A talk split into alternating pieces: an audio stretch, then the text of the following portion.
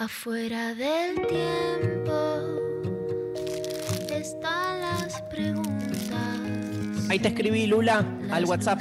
y sombras que no tienen fin. Che. Ahí en la frontera están las señales, besando los bordes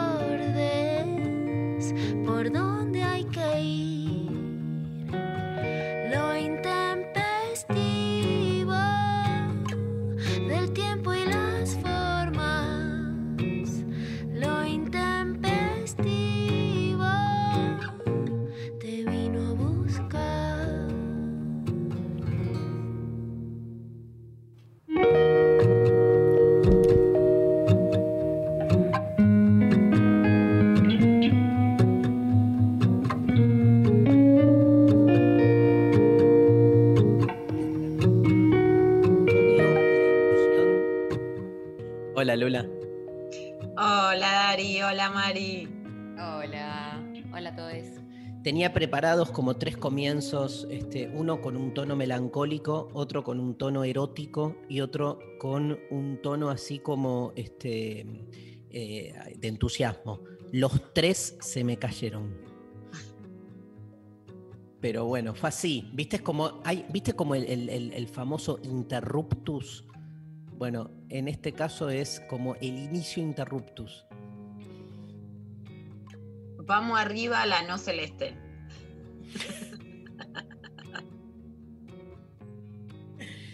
¿Sabes que estaba en el baño? Y entró, entró, no, entré yo al baño y, y en el baño estaba eh, un mosquito. Mira, Sí. tu mejor amigo. Sí. Y es como que, no sé, quise intentar como otras, pensé en la política, ¿viste? Dije, voy a intentar otras formas de, de- nada, de construcción social. Y entonces le hablé y le, le propuse un pacto, rosquié. ¿Le rosqueaste al mosquito? Le rosqueé al mosquito. Y entonces le dije, hagamos un trato. Mosca, mosquito, perdón. Ya mal ahí, ¿no? Ya ahí Sí, sí. Confundir mosca con mosquito es como. cambiaste la identidad. Sí, sí, es como decirle trosco a todo el mundo, ¿viste? Es como. No da. Y entonces le dije al mosquito si se copaba con no picarme y que yo no lo mataba si él no me picaba. Básicamente. Hay, hay una lección muy importante, Dari. Hay una parte de la política que no se hace con consentimiento. No todo es acuerdo. A veces hay conflicto. Con. Eh. Bueno, pero funcionó igual, ¿eh? No, no me picó ¿No lo mataste? y no lo maté. Igual. Pero ese mosquito después va a ir a picar. Yo creo que se espantó de la filosofía de Mosquito, ¿viste? Dijo, yo me voy a otro lado. Mirá si me va a agarrar la sangre de este, dale. No, digo, Va a empe- va a empezar el mosquito filósofo. Zzz, la muerte. zzz, ¿Viste? Va la gente y se hace el virus del mosquito filósofo. Zzz, que es el Con- amor. Concluir, concluir que, que no me picó porque me escuchó y porque llegué a un acuerdo es absolutamente ilusorio, pero tal vez la vida es así. Uno saca conclusiones de escenas porque le conviene ordenar este, situaciones para después terminar uno, este, nada, eh, subrayando lo que uno quiere. Igual me quedé, me quedé con algo, que no es joda.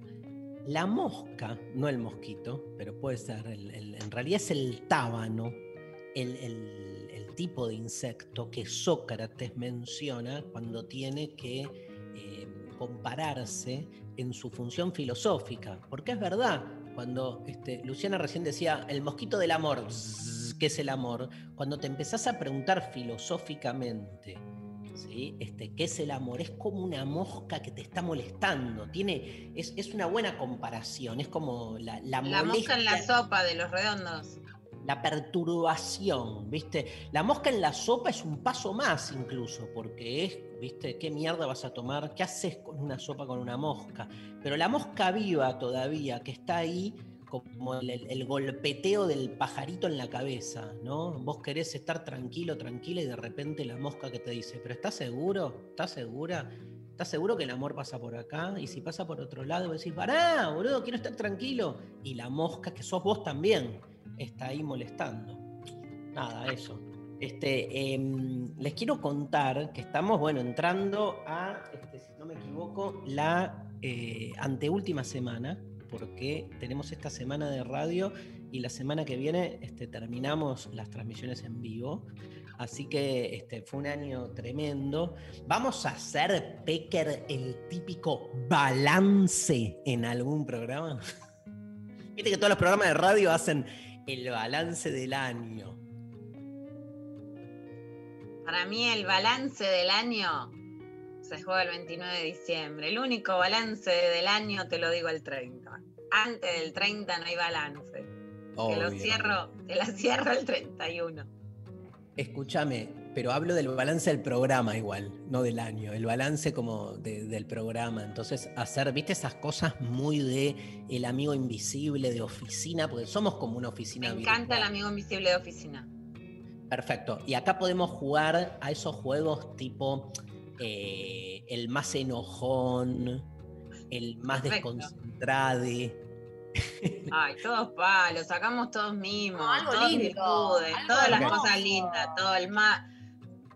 La, A ver, tira una linda. Tiren una linda y la, la- la- la sumamos. El más que. el más inteligente, el más reflexivo, el más paciente, el más resolutivo. Lo eh, que pasa la que más- son, son palos porque ponen el más resolutivo. Decís Lali Rombolá. Eso significa resto no. que los otros dos son dos pavos, ¿viste? Claro. Bueno, pero eso es en un sistema de competencias. No, no hagamos Vos esto. lo proponés y ahora me, me que te queda a mí lo que vos propusiste. No, no, es que a mí me. una cosa de loco. Podemos hacer balance sin esto de. de- No, es que me quedé. No, Lula, porfa, al revés. Lo que me, me quedé es como que funciona más cuando son todas cosas chotas. Cuando son buenas, todo el- Ah, eso de me quedé con eso. Este. bueno, mira, decir cosas chotas y la competencia no es lo mío. Ayer intenté jugar con competencia algo. Me va re mal cuando quiero competir. No sé casi competir. No me o gusta. sea, claramente perdiste. El que dice no sé competir es el que perdió. Pero no es solo que perdí, es peor que eso. Es que compitiendo juego peor que jugando por jugar. Revés. ¿Qué? No, viste que hay gente que compitiendo, cuando compite se pone como más, como Más le pone más onda, es bajo presión como que funciona mejor. Perfecto, más de me. Bueno, se termina el programa. Quiero saber cuáles son. Yo sé, porque los conozco a todos, que van a hacer en el verano, pero ¿cuáles serían tus vacaciones ideales? María Stanriver, si pudieras elegir, no hay pandemia, Ideal, no hay ideal. pandemia, ¿No hay pandemia y tengo toda la plata del mundo? toda la plata del mundo. Es un montón de posibilidades. Eh, no, me iría a, a la montaña con, y llevaría a todas mis amigas que quiero mucho, les invitaría a todos y me- a una casa en la mitad de la montaña. Estás hablando de paso. No. ¿No? Ah. Era un capuzoto directo. Igual como si tengo otra plata del mundo, me llevo un modem también, ¿viste? Como para tener señal de wifi. Hay señal de wifi En la mitad de la montaña. en la mitad de la montaña por dos mangos. No hace falta. Lo que me encanta es que dispones de toda la plata del mundo para llevar a todos tus amigos Amigues. y amigues para allá. O sea que el uso de la plata tiene que ver Con con llevar al resto, obvio. Pero lo peronismo, haces- papá. peronismo papá. Bien, ¿lo haces por ellos o lo haces por vos? ¿Para no aburrirte o por un acto de, de amor al prójimo? Ninguna. o sea, lo hago porque les quiero, pero tampoco amor al prójimo. Pero una mezcla. ¿Y por qué la O sea, no montaña? lo hago por ellos solamente, ni por mí solamente, es por el conjunto. ¿Y por qué la montaña? Porque me gusta la montaña, el río, la naturaleza, el bosque, el bosquecito. Soy de más de, de ese palo. En, cuando estén ahí en la cabaña o en ese. Tenés toda la plata del mundo, me imagino un caserón con pileta. ¿O no? ¿No? Con, un, con un río, como con, Con una un parte río. del río solo para nosotros. Privatización del río. Ya estoy explotando la naturaleza. En dos segundos me convertí en todo lo que odiamos. Pregunto, ¿hay delivery o cocinan ustedes? Eh, si, si puedo, de paso, darle trabajo a la gente. Peronismo en serio, Pecker. No, me gusta que para decir, para decir que delivery dijo le doy trabajo a la gente. Eso es, Peor peronismo. les quiero decir que estuve intentando averiguar unas cosas de Masterchef el fin de semana por ustedes. ¿Cómo? Me interesa No esto. puedo develar los nombres, no puedo develar la identidad. ¿Pero qué cosas? Tengo información. Escúchame, Lucky Luchana. Más vale Y Luciana, Luque que Luciana. abras, que abras la boca. Dame un tip, dame, dame, no me des el titular entero, pero decime la temática, o sea, qué tipo de información, en relación a qué. Sexo. O, o quién se va la próxima gala, me interesa más eso. ¿Eso? ¡Ah! Ay, no me cuentes. No, no, no me gusta esta parte. Lu Sí. parte, Luciana parte. Iba a decir esta Lucky Luchana, pero me gusta La- Lucky Luchana, lo que no me la gusta. Lu parte. No, Un fragmento de Luciana Pecker. como que se pierde la magia, si nos dice. Van a agarrar un cuchichazo, le van a sacar una pierna a Luque Luciana porque te va a tirar la posta de como la cuchina.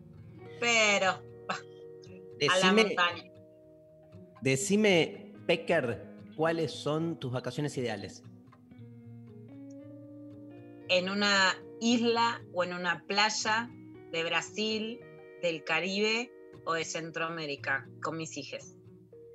¿Solo los, solo los tres o también ampliamos a tus hermanas? Por supuesto, ampliamos a mis hermanas, a las novias, novias, chonguis, amigues de mis hijos, por supuesto, sobrines. Me encanta. ¿Las tuyas? Yo estoy más, depende de los, los años. Yo haría un año, pero sí, tengo mis vacaciones ideales, siempre vienen de a dos, como buen geminiano que soy. Tengo, o sea, si un año es como retiro, me encanta mi lugar en el mundo, es Punta del Diablo, alquilarme una cabanita ahí y quedarme los dos meses en una cabaña lejos del centro, tranqui, al lado de la playa. Al otro año me gusta estar un mes y medio viajando. Me encanta la vacación del turista, mochila al hombro y hacer, no sé, viste algunos países de Europa. Ir como picando ciudades. Sí, sí, me encanta. Me encanta también eh, esa vacación de, de- de- de- aparte, con la Pecker viajamos un montón, pero por laburo. Entonces, cuando podés viajar no por laburo, sino desde otro lugar. Bueno, cuestión es que la consigna de hoy, adivinen cuál es. ¿Cuáles son tus vacaciones ideales? Sí, la Nacional Rock 93.7 va a financiar tu sueño. ¡Vamos! El sueño. no la realización del sueño. Qué trucho, ¿no? Financiar. ¿Cómo financias un sueño? Es tipo, hablando, te cantamos el noni noni, así podés soñar con tus vacaciones ideales.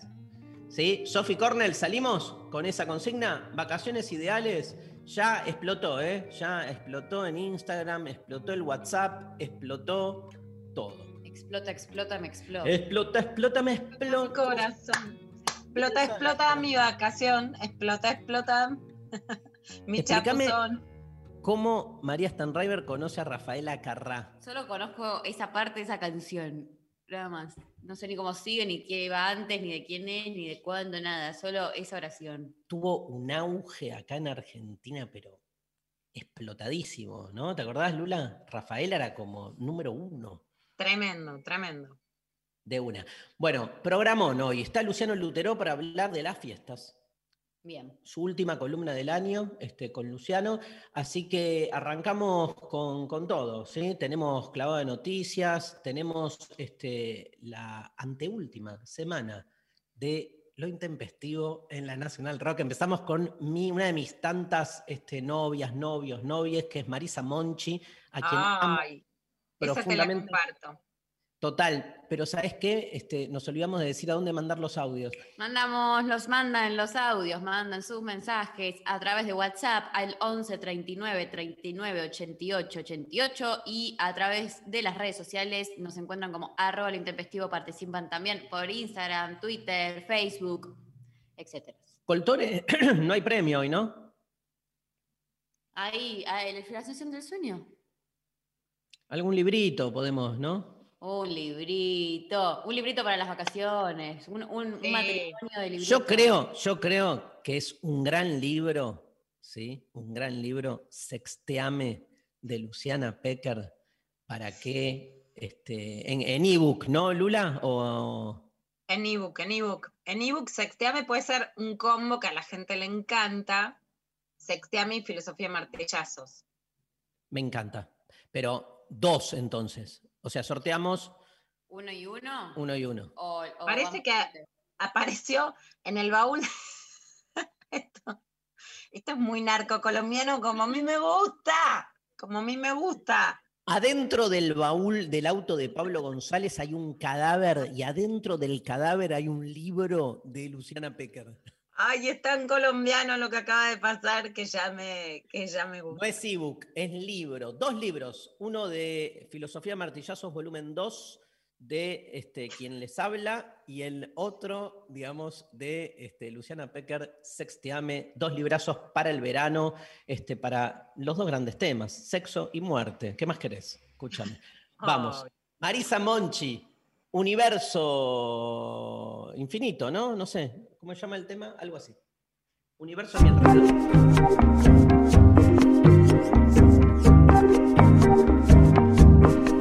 Eis o melhor e o pior de mim, o meu termômetro, meu quilate. Vem, cara, me retrate. Não é impossível, eu não sou difícil de ler. Faça a sua parte.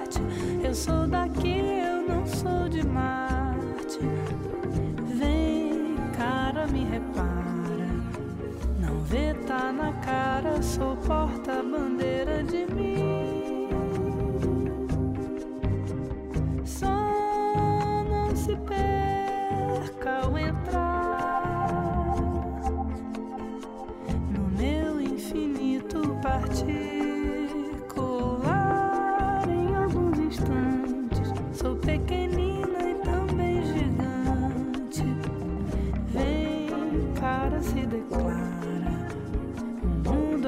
Portátil pra quem não tem nada a esconder. Olha minha cara, é só mistério, não tem segredo. Vem cá, não tenha medo. A água é potável, daqui você pode beber.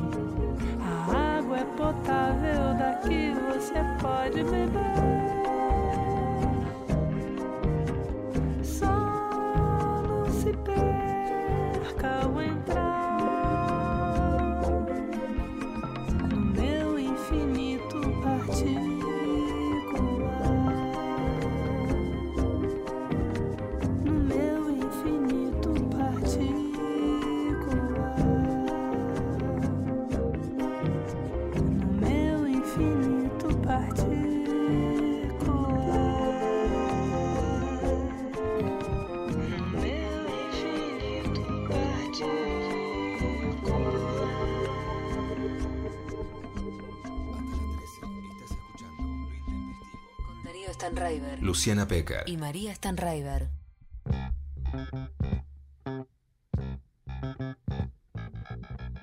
Estamos teniendo como algunos temitas. Nunca tuvimos este año temitas técnicos, o sea que la verdad Nunca. podemos tener hoy.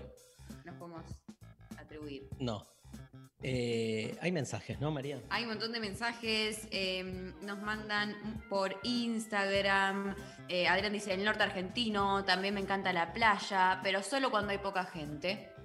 Yo soy un poco de este team, ¿eh? Sí. De cuando hay poca gente. Em, No, igual a mí me gusta cuando hay mucha gente en la playa.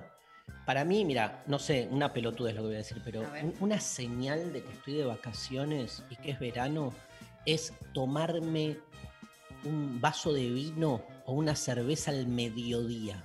Algo que nunca hago porque en el día laboral, obviamente, tampoco yo tomo medio vaso de vino y ya no, nada.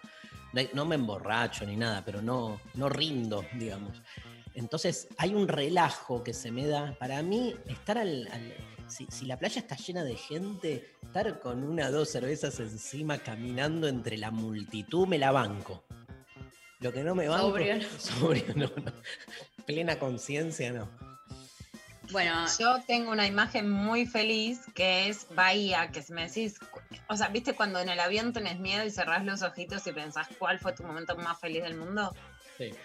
Sin ninguna duda, Bahía en Brasil, en el mar con, con Umi y así, mucha gente, reposeritas, papas fritas con ketchup frente al mar, felicidad absoluta. Con ese hambre de post eh, eh, de estar en, en el agua, que salís con un hambre de todo. El, el sábado probé un ketchup casero. Ah, Un antes y un después. mi Pecker, chef Penny hizo este año y fue, me tiro, puedo nadar en ese ketchup casero. de tomate seco aparte. O sea, Uh. tiene una fuerza con un poco de ajo y no me acuerdo qué más. Pero una fuerza, dije, ah, esto es otra cosa, ¿no? Uno está tan acostumbrado al ketchup industrial. Tremendo. Mirá que no, no soy tan anti. Hay, hay comidas industriales que me gustan mucho y que no, nada, les encuentro el sabor aunque te hagan mierda. Pero esta claramente era superior, el, el ketchup casero al... al- Bueno, nos mandan también por Instagram. Eh, Sole dice: ciudades con historia, lugares para recorrer y si tienen playa para el final, mejor. Ideal, Barcelona. Barcelona. Bueno, re. Eh, Todo. Anita dice: ir en auto desde Buenos Aires hasta Paraguay, recorrer eh, por las casas de toda mi familia. Ay, qué lindo plan. Un país que me falta, que quiero conocer, pero con todo el alma es Paraguay. Ay, yo tampoco fui nunca. Vamos. Es el momento. De- Sí, sí, sí, me muero por conocer Paraguay. Amo Paraguay. Organizamos de construir el amor Sí, en Asunción del Paraguay. tengo muchas amigas, pero me encanta, me encanta. Este, Pero ¿Tenemos nos audio? tres días. ¿Tenemos audios, Pablo? No. Manden audio. Manden audio, Dale, ¿Qué eh. están haciendo? Loco, está ¿qué hacen? ¿Qué hacen? ¿Duermen? ¿Trabajan? 11 estudian? 39 39 88 88 un audiecito ahí en El WhatsApp. primero que mande un audio tiene premio. Pero que mande respondiendo, porque ya veo que van a llegar. "Ah, Acá, audio premio. La primera, primera en pibas, vamos, que la piba primera en. Digo, con los de Instagram que están a full hoy, eh, nos manda, por ejemplo, Dani dice: playa cálida, descanso, turismo, aventura y joda, fiesta con amigues, todo eso juntos. Sí. Está ¿Qué bueno. es turismo aventura? ¿Viste? Por ejemplo, los que se tiran del parapente. O sea, a mí me tenés que, que, que- que- que me tiene que agarrar un tipo, ponerme un gatillo para que me tire el parapente. Ah, sí, Ahora, hice otras cosas que nunca hubiera hecho en mi vida, en mi vida racional, ¿viste? Hay muchas cosas del turismo aventura que me van y que me copan. Hay algunas que digo, bueno, ¿qué es esto? Eh, hay para mí un 70% de los mensajes que eh, incluyen la palabra mochila. No, no, basta. Así no vamos a crecer nunca. O sea, Yo mochilé mucho, pero somos te un voy a decir, gueto. Dari, Pero en Europa, por ejemplo, ya no llevan mochila los mochileros, llevan todo valijita. Sí. Es cierto, es cierto. Pero eh, quedó el, el- el significante mochilero, ¿no? Lo que pasa es que somos un, un gueto endogámico de psicobolches neohippies que este, no podemos salirnos de la idea de vacación ideal mochila. O sea, nada, la civilización nació, como estudió muy bien la antropología, cuando de, las tribus alguien salía y se conectaba con otra tribu. De ahí viene el famoso hippie con OSDE, que es como el cruce, ¿entendés? Del hippismo con osdismo. Para mí crecer fue llegar a la valija. Viste que además la valija era como un elemento que no te comprabas, que le pedías a una amiga, que te prestaban. Como, me compré una valija, crecí, soy adulta, maduré. Tremendo. Yo llevo la mochila dentro de la valija. Y más chanta. La mochila yo la Caminar rebanco, con los ¿eh? pedos, turismo aventura es, seguir el ritmo de Darío, camina a los pedos. Mirá qué loco. Mirá. No, me, co- me colgué porque también me pasó con, o- con- con otra gente que me acusan de caminar despacio. Ah, bueno, viste que dime con quién andas, Increíble, diré quién eres conmigo. increíble. A ver, María. Bueno, eh, Mile dice, mochilear y encontrar amores que sabes que serán solamente un amor efímero. Los amo. Ah, qué lindo. Bueno, hay algo en el verano, ¿no? Eh, Pecker de los amores de verano. Estamos por ahí charloteando con la Pecker este, en paralelo, pero es como de vacación, ¿no? El, el amor de verano tiene como una particularidad, como que ya le das de anticipado su, lugar contingente. A mí me encanta eso, como que nadie va al verano a enamorarse pensando voy a encontrar la, mi- mi otra mitad sino que, o sea, entonces diría, ¿por qué no, no recuperamos algo de, de eso efímero que hasta disfrutamos del amor de verano para nuestras relaciones también, que por ahí le, le- le metemos de más, ¿no? Aplaudo y estoy completamente de acuerdo. Creo que hay un acuerdo en el amor de verano que es efímero y que no es hiriente. Y está buena la interpelación, porque me parece que pasa por los dos lados. Claro. Es un amor que puede brindar todo sin necesidad de continuidad.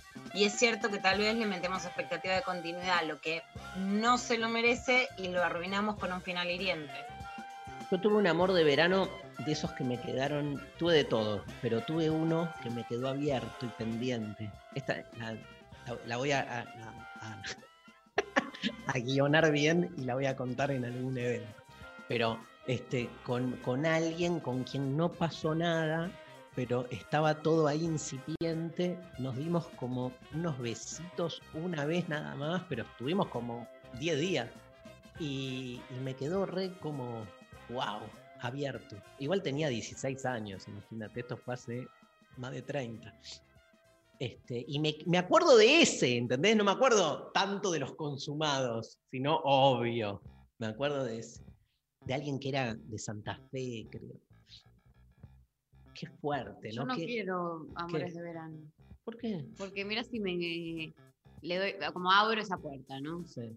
Y ahí te enganchas y te quiere matar. No, pero es lo que dijimos con Lula. No, bueno, Si encarás el amor de verano desde un lugar como, o sea, está bien, pero yo lo puedo encarar donde el lugar que pienso que quiero encararlo y después me engancho igual.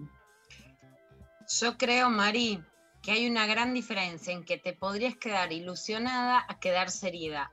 Lo que generan hoy los amores, que no son ni fugaces ni efímeros, sino jodidos, es que en el corte de rostro hay algo despectivo que es lo que te deja lastimada. Te podés quedar enganchada del amor de verano. Yo me acuerdo de amor de verano, pero como si fueran hoy, en sentido de recuerdos muy vividos y muy amorosos que te podés quedar re digamos. Pero no te Claro. quedarías herida en este concepto de amor de verano, que es lo que una ya está como esto, ¿viste? Poniendo Fuji, off, mosquitero a no me lastimes, que te habla de lo, de lo, de lo mafioso, de lo encubierto, de los agentes encubiertos que son estos amores efímeros, porque quieren hacer pasar por efímero algo que en realidad siente su poder en lastimar a la otra. Esto no te intenta lastimar, puedes quedarte diciendo, ah, pero no te sentís para el orto, que es muy diferente. Me encanta. Te rebanco. Escúchame, en, en Twitter Laura Greenberg dice, amor de verano, encontrando para agarchar lo más posible. Así, de frente. Totalmente, De frente. 100%. Hay, hay audios. When día, chiques, ¿cómo están? Estaría bueno si pueden, antes de fin de año, una entrevista con Santiago Kalinowski, que es un lingüista muy piola con respecto a las etimologías, que a Darío le gustó mucho. Eh, hace poco dijo que a- alumno eh, estaba relacionado con alimento o aborigen, no era, que no tenía origen, sino desde el origen. Bueno, un abrazo a todos. Un grosso, Santiago. Bueno, vamos a ver si, si, si podemos. Este, ya tenemos medio programado el resto de este, los programas hasta fin de año, pero si no, es desde febrero cuando volvamos seguro. Hay un libro que sacó Ediciones Godot, Lula, que se llama La lengua en disputa, que es el debate entre Santiago y Beatriz Arlo sobre el lenguaje inclusivo donde este, Santiago reafirma la idea de que el lenguaje es político y Beatriz lo pone en cuestión. Muy bien, Beatriz, igual, ¿eh? O sea, no, uno no, no empatiza por ahí con, con sus argumentos, pero argumenta bien, es este, respetuosa, es muy interesante cómo lo lleva también. Está buenísimo. Ediciones Godot acaba también de sacar un libro que se llama Utopías Biopolíticas, que me lo acaban de mandar. Está sacando unos libros hermosos, una editorial independiente, este, pero ese libro recomendadísimo. Bueno, fue el primer... eh, Dari, mira, me dijiste un libro y aprovecho Sí. para contarte una reedición imprescindible que estamos vamos a seguir hablando de aborto, mucho de Madel Bellucci, una grosa, una pionera, una de las grandes pioneras de la Argentina y, y la verdad la pionera en las investigaciones sociales sobre temas de género, sexualidad, etcétera. Mabel Bellucci, Historia de una desobediencia, aborto y feminismo de capital intelectual. Es una nueva edición ampliada y actualizada con esta foto de no a la maternidad, sí al placer. Pionera en interpelar esto. Ahora podemos pensarlo más ampliamente, pero este libro es una Biblia imprescindible para pensar aborto. ¿Qué editorial? Es capital intelectual. Perfecto. A mí me llegó ayer domingo a las 14 horas, eh, que es el día que reparte eh, la- los amigos de editorial La Cebra.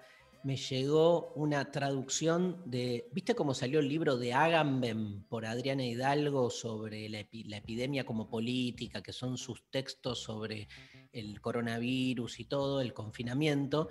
Este, otro filósofo que yo amo, francés, llamado Jean-Luc Nancy, sacó también un compilado de textos por editorial La Cebra este, hasta agosto de este año. Está increíble. Habla del comunovirus. Comunovirus para hablar de cómo explota el coronavirus en la idea de comunidad. Y mirá qué lindo título. Un virus demasiado humano. Se llama. Un Ah, virus pero es para vos. demasiado Para humano. el programa justo. de radio. Dedicado. Sí, y Jean-Luc Nancy, que es un filósofo que yo sigo mucho, este, está increíble ese libro de ediciones La Cebra. Bueno, el, el primer audio dijimos que iba a tener un premio.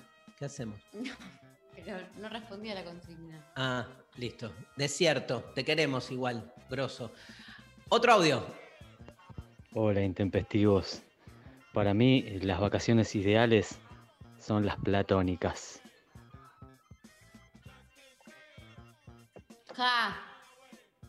Me encantó. ¿En Grecia? No, porque son ideales. Pero me encantó. No son, son, son tremendos. Pero esa es la idea como de amor platónico, Dari. Nunca entendí si está bien o si está mal esa idea común que es. O sea, las vacaciones ideales son las que te sirven como sueño, pero no realizadas.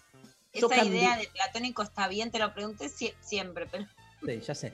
No, pero te quiero decir algo. Me voy a meter con un, con un aspecto. Si el amor platónico está bueno o no. Más allá de la discusión sobre si es platónico el amor platónico en el sentido filosófico, que eh, el amor platónico está bueno o no, yo cambio mucho. Hubo un tiempo que dije no. Y ahora me parece como que el amor platónico, en la medida en que no obture, no se vuelva un ideal que haga que todos los amores mundanos te parezcan una garompa frente al amor platónico, sino que al revés, que sea como un ideal que de algún modo rige el tipo de nada, de realización sexoafectiva que uno quiere tener. No me parece que esté mal. Pero, digamos, tiene que, tenemos que asumir desde el vamos su imposibilidad más como una huella, ¿no? Como un faro.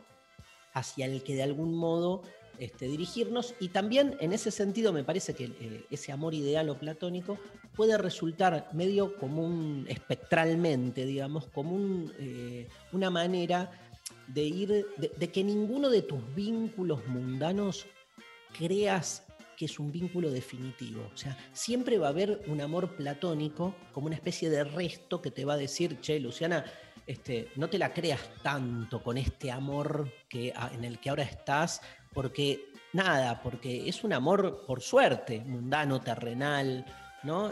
Eh, yo, yo, yo le tengo tanto, tanta pavura a la idealización como a creer que una relación mundana es perfecta.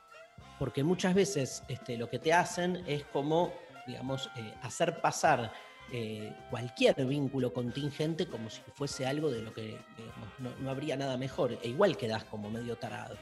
Entonces me parece que ese lugar puede cumplir una función hasta pedagógica, ¿no? Hasta desde ahí. Sí está claro que si te obsesionás con el amor platónico, cagaste, ¿no? Porque entonces, nada, o sea, no disfrutás nada, no conectás con nadie, ese, ese faro se te vuelve la única luz posible y entonces no sirve.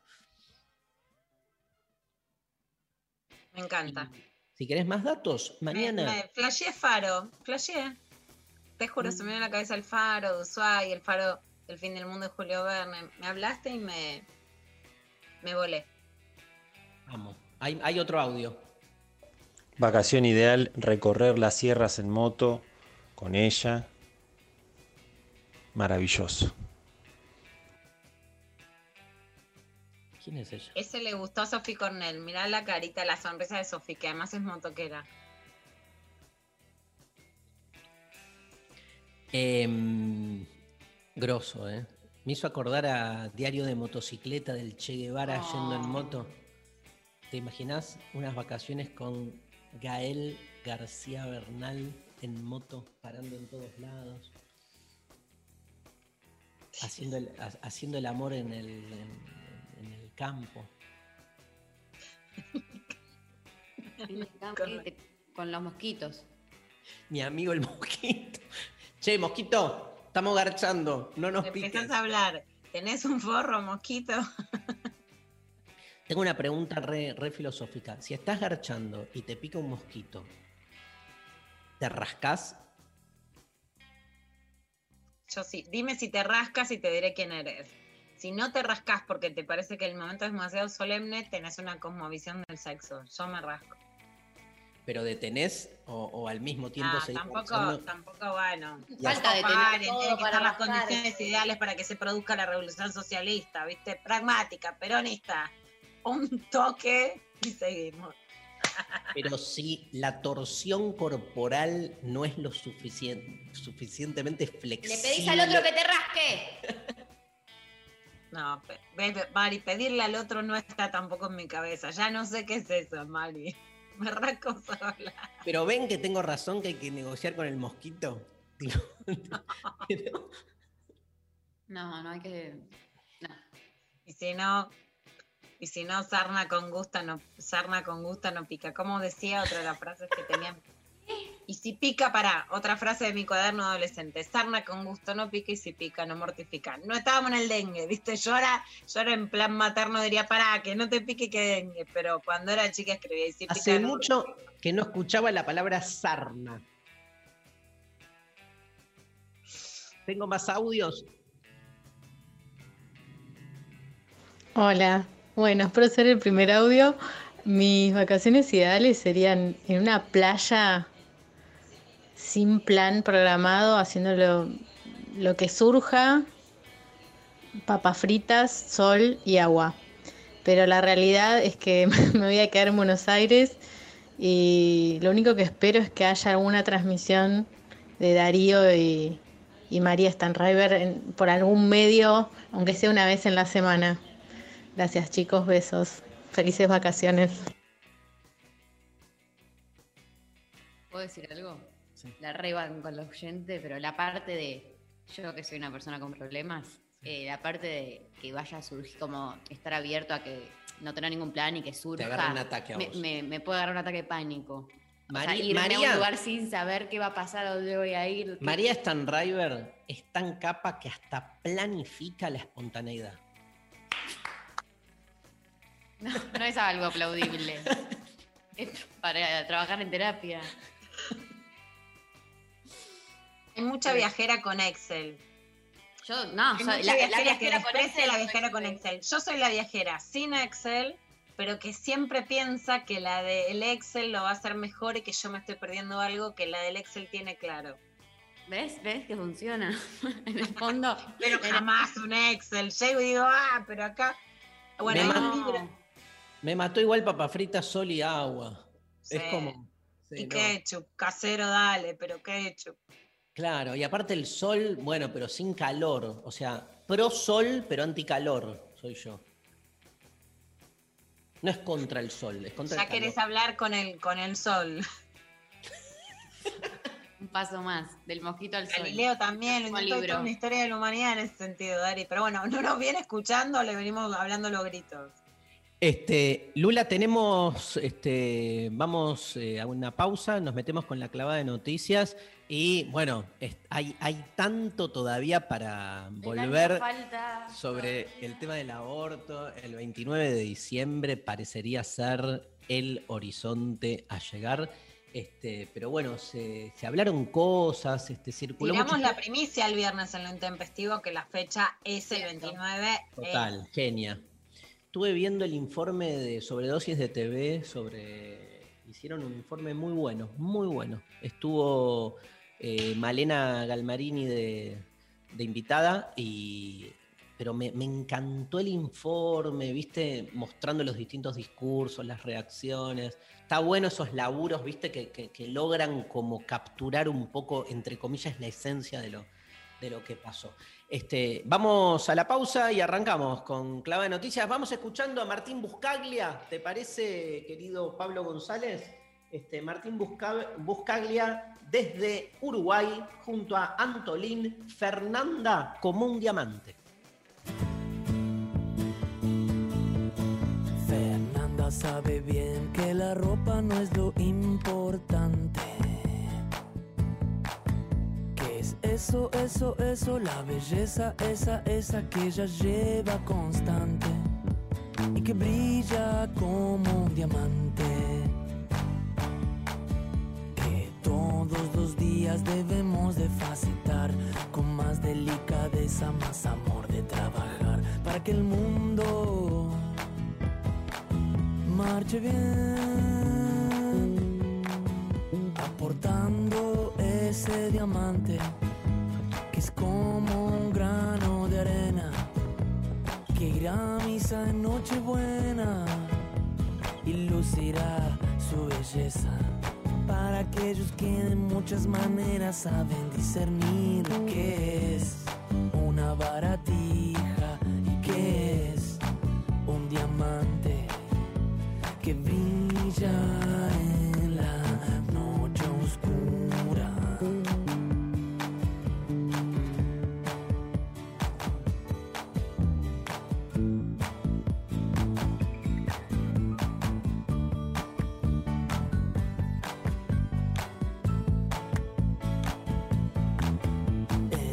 Ese diamante lo que la hace orgullosa.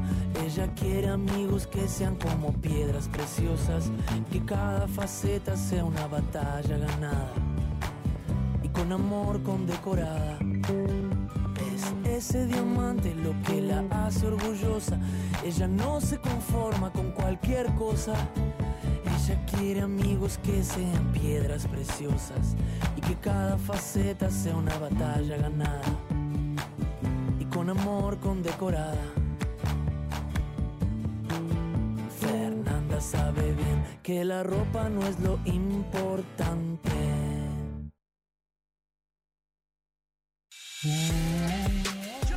Somos voces. Somos música. Somos lo que es. Lo que fue. Lo que viene. Somos 937. 937. Nacional Rock. En el aire de Nacional Rock pasan cosas como esta. Hola bienvenidos a la luna. ¿En serio, Camisa, lo que me dijo fuera del aire? ¿Hay un tema que se llama así? Sí, sí, sí, de carajo, la banda de Corbata, que Sí. alguna vez quizás deberíamos grabar un disco juntos, ¿no? Para hacer el dúo camisa y corbata. Ya está, vamos, dáselo. Yo no creo que superemos eso. No, no, no, te ganaste un programa. Te dejo las llaves de la, mira, de la moto lunar. Acá tenés el certificado de Ah. virginidad de Sebastián Vera. Te quedás con todo. Besito, hasta la medianoche con camisa y corbata. Estamos en la luna. Lunes a jueves, de 21 a 0. Tranquilando. Y Grisel D'Angelo. En 93.7. Nacional Rock. Que salga la luna. Los derechos que se luchan son los que se conquistan. Que sea ley. Gracias por elegirnos y gracias por quedarte en tu casa. Nuestro compromiso es con el aire y con la salud. Por eso, respetando las normas establecidas, desde Nacional Rock seguimos trabajando para que no te falte la radio, para que te informes, para que te diviertas en estos tiempos tan difíciles y tan inciertos. Tu compañía es la nuestra. 937 Nacional. Nacional Rock.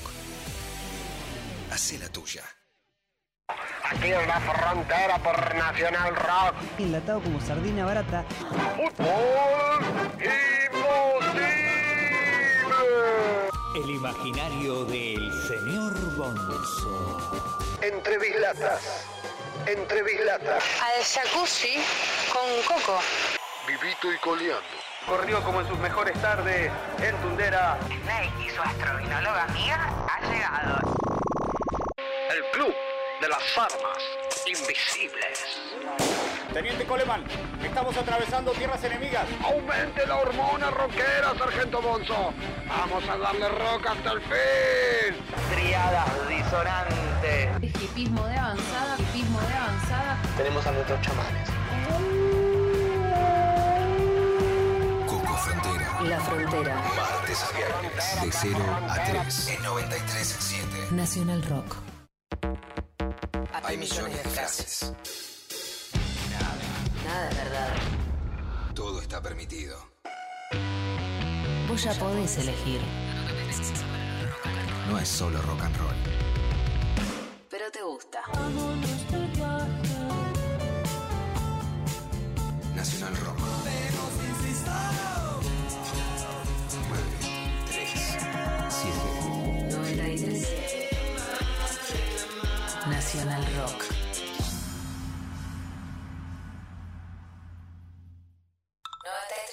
Seguinos en Instagram. Nacional Rock 937.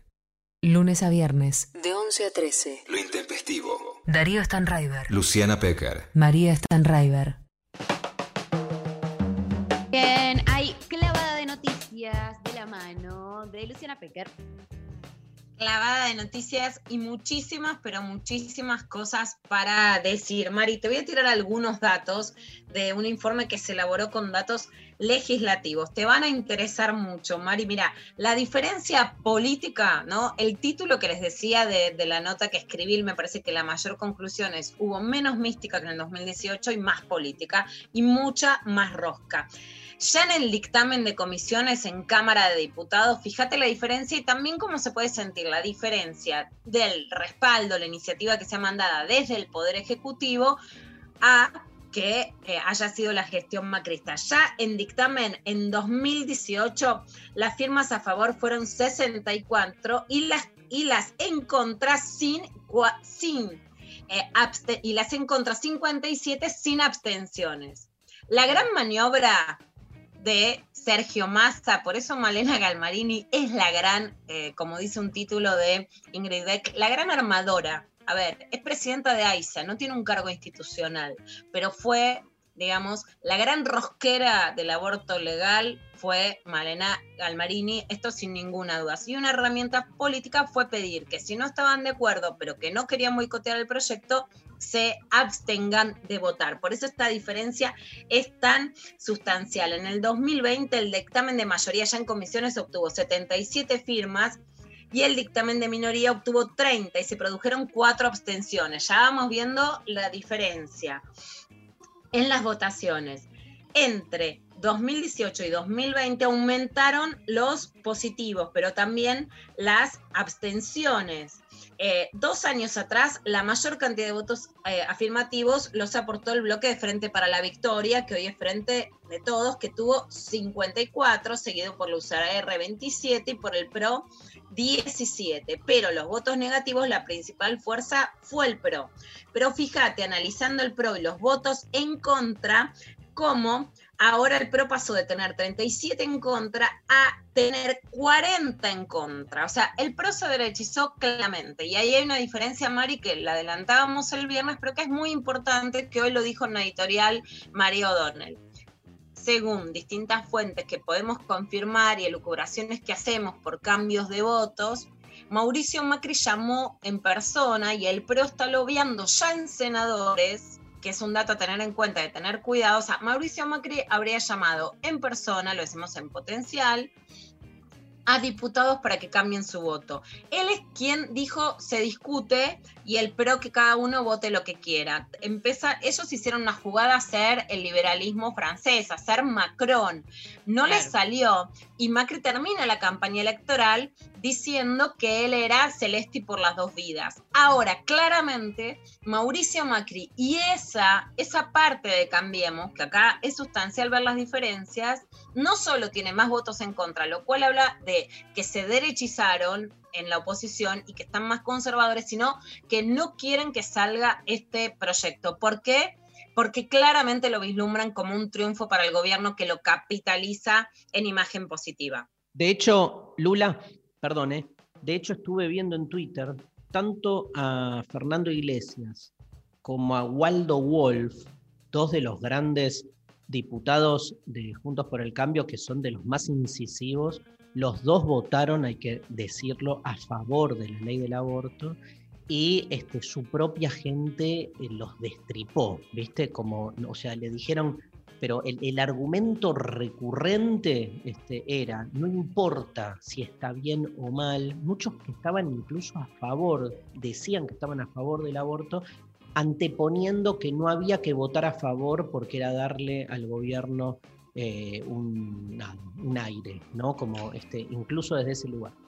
Bueno, mira, Dari, tiene muchas vetas interesantes eso porque, en principio, Fernando Iglesias vota a favor, de alguien que no puede votar en contra porque además fue muy, militante, igual que las grandes referentes del PRO, de Cambiemos, eh, Silvana Los Penato y Brenda Austin, dos oradoras que brillaron antes y que realmente para mí tuvieron discursos incluso superiores en este, no superiores al 2018, pero sí a, digamos, incluso a, las del Frente de Todos en esta beta. Pero Fernando Iglesias, cuando ya se tenía que votar, que es el momento de, digamos, el pico de rating, sale haciendo un escándalo pidiendo que senadores le pongan un plazo fue un discurso muy confuso y lo traduzco para que se entienda. Pide algo que está muy desaforado y que no existe en ninguna parte del mundo, que es que se puede abortar hasta las 14 semanas, pero se deja la posibilidad de que sea después por causales, básicamente por la violación. Fernando Iglesias pide que a eso se le ponga un plazo. O sea, que si una mujer violada quiere la semana 19, eso no se pueda. ¿sí? que por causales tenga un plazo.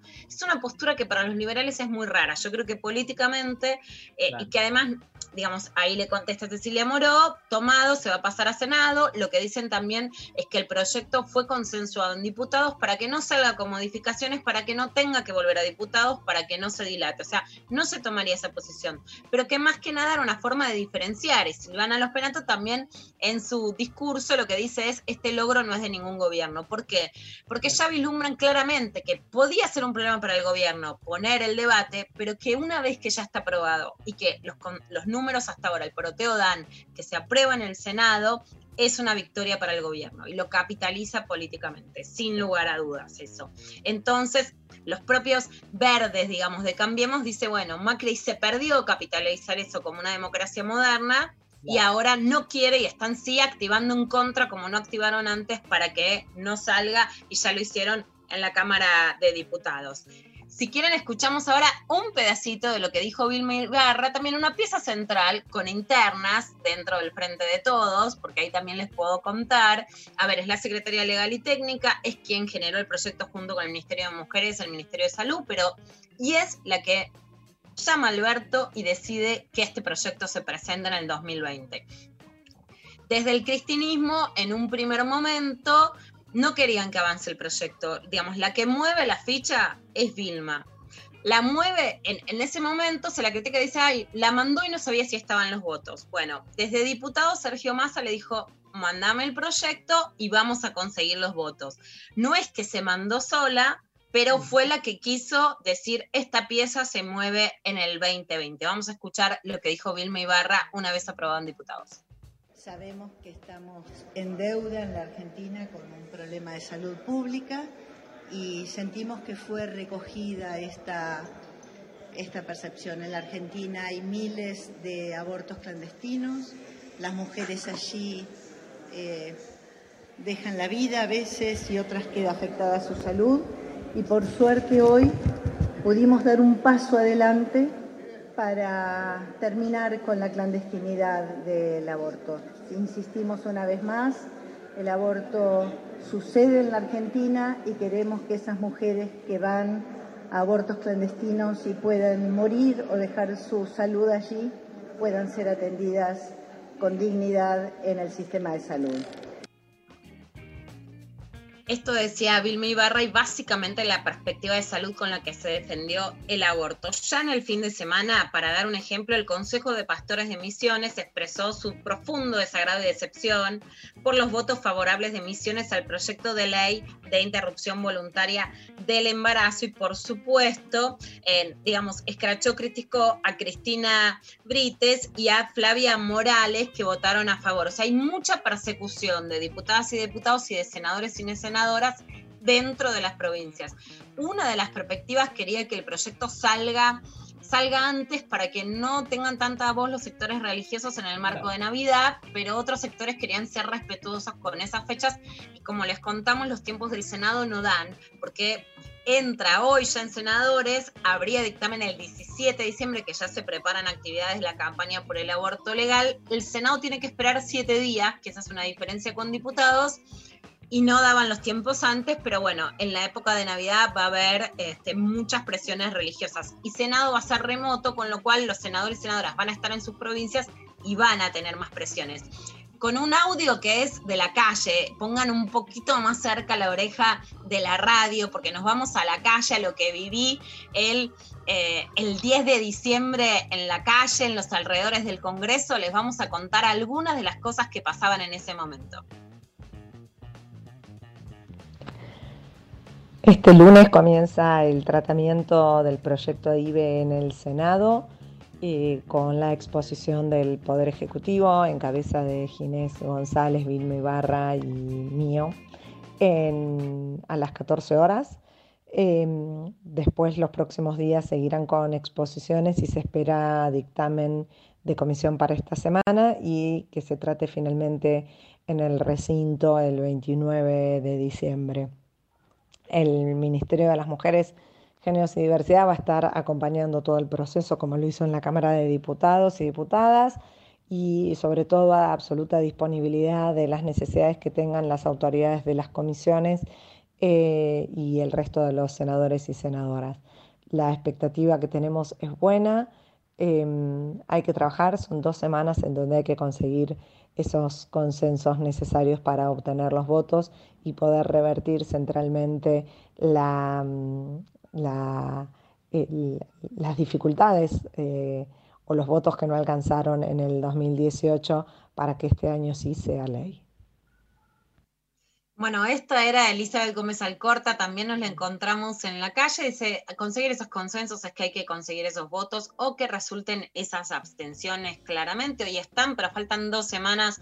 Esto es la Argentina. Y ahora sí, vamos a la calle y a lo que pasaba el 10 de diciembre. como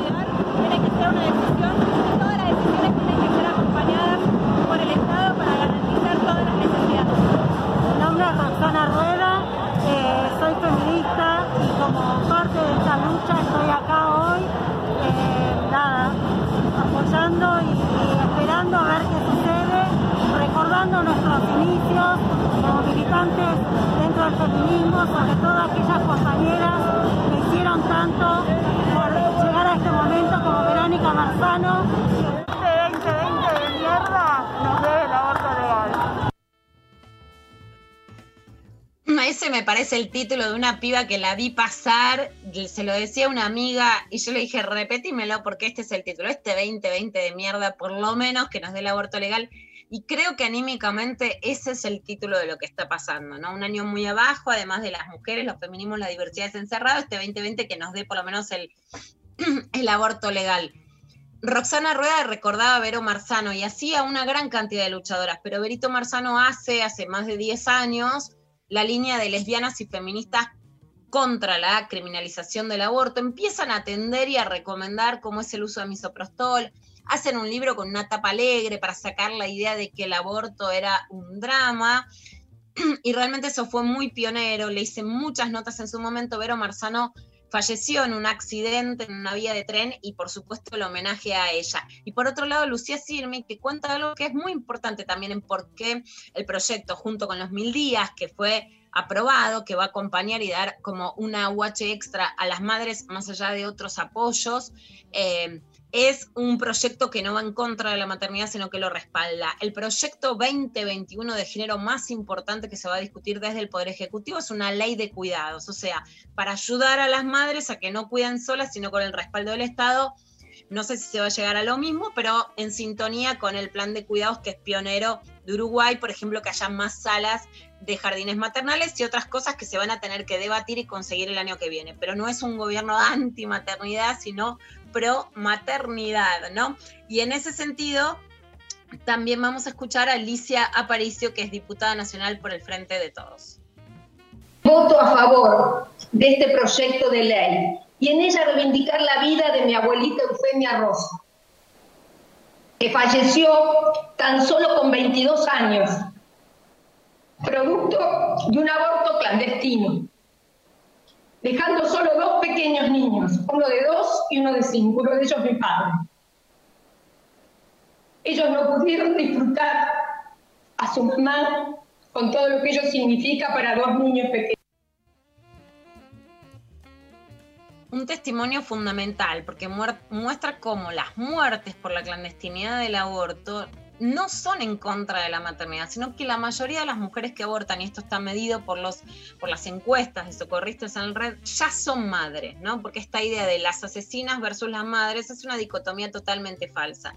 Y, y reivindicar y homenajear a las mujeres que murieron y a los hijos e hijas que se criaron huérfanos por la clandestinidad del aborto, volvemos a reiterar, una intervención que es totalmente inocua y que no tiene riesgo de muerte en los países como Uruguay, como Francia, donde se hace eh, de forma segura y de forma legal. Vamos ahora a un compiladito de, eh, de los testimonios antiderechos, a ver esos, esos argumentos insólitos. Vamos a escuchar un poco a Lucila Lechman, Vanessa Macetani, Marcela Campagnoni, Dina Resinovsky y Víctor Stefani. Lo que pido es que se aplace la moción para después del 6 de enero para respetar el culto de los, de los, religiosos católicos, que se ve herido profundamente de sentimientos religiosos, que realmente es un disparate que en las vísperas de Navidad estemos debatiendo justamente el aborto. El Estado no obliga a maternar, el Estado obliga a parir. Resulta cuanto más revelador saber lo que puede realizar el fenómeno.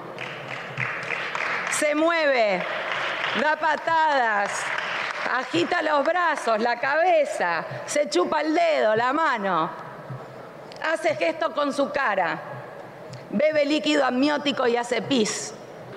Perdón, nada dice este, este, este proyecto tampoco de las Kiara Páez que hay en el país, inspiradora del Ni Una Menos, víctima de un femicidio por defender a su hijo en manos de su pareja. Es un genocidio, estamos frente a un genocidio. Entonces, yo me pregunto, ¿cómo llegamos ¿Cómo llegamos a esta barbarie? El aborto no es un derecho. Derecho es tener un empleo digno, una casa, cloacas, un trabajo. Derecho es que la inflación no te ahogue los sueños. Eso es derecho. La historia de Mónica de Chacabuco que a los 14 años quedó embarazada. Un embarazo no planificado, que no quería, así que decidió abortar. Cuando estaba en la camilla de la clínica, sintió arrepentimiento, sintió miedo y decidió irse. Y está orgullosa de su hijo. Su hijo Fernando es Fernando Cabenagui. Yo soy de Boca, nos hizo varios goles, así que lo recuerdo bien. Es uno de los futbolistas goleadores de River Plate. Tremendo. Escúchame, igual en, en Senado es peor. Por lo que me acuerdo del 2018, los argumentos en el Senado eran como mucho peor que estos. No estoy salvando a estos, ¿sí? Sí. Pero este, me acuerdo que eran como ya de una cosa, de, una chatura, ¿no? Acá pelan al golpe bajo, son más retóricos, están más pensados. Va, yo qué sé, creo. No hubo, no hubo perrita, no hubo perrita, las yo no hago abortar a mi perrita, ya se cuidan, se cuidan del blooper, ¿no? Por supuesto. A ver, digo dos cosas en serio por las dudas para, para ponerle un marco. En el caso de Kiara Páez, ¿qué es el femicidio que genera el repudio de Marcelo Ojeda en un tuit y que genera, digamos, el impacto que después tiene ni uno menos? El asesino quería que ella aborte y se había quedado embarazada. Lo que vuelvo a reiterar una mil veces es que todos los abortos forzados son violencia, que jamás eso se legaliza y que justamente nos mandaba un, un mensaje una gente la semana pasada diciendo que la habían obligado a abortar. Cuando el aborto es legal y un médico, una médica en el sector público escuchan que una piba de 15 no quiere abortar y que su papá o su mamá o su novio el que la está presionando, eso es violación a sus derechos sexuales y reproductivos.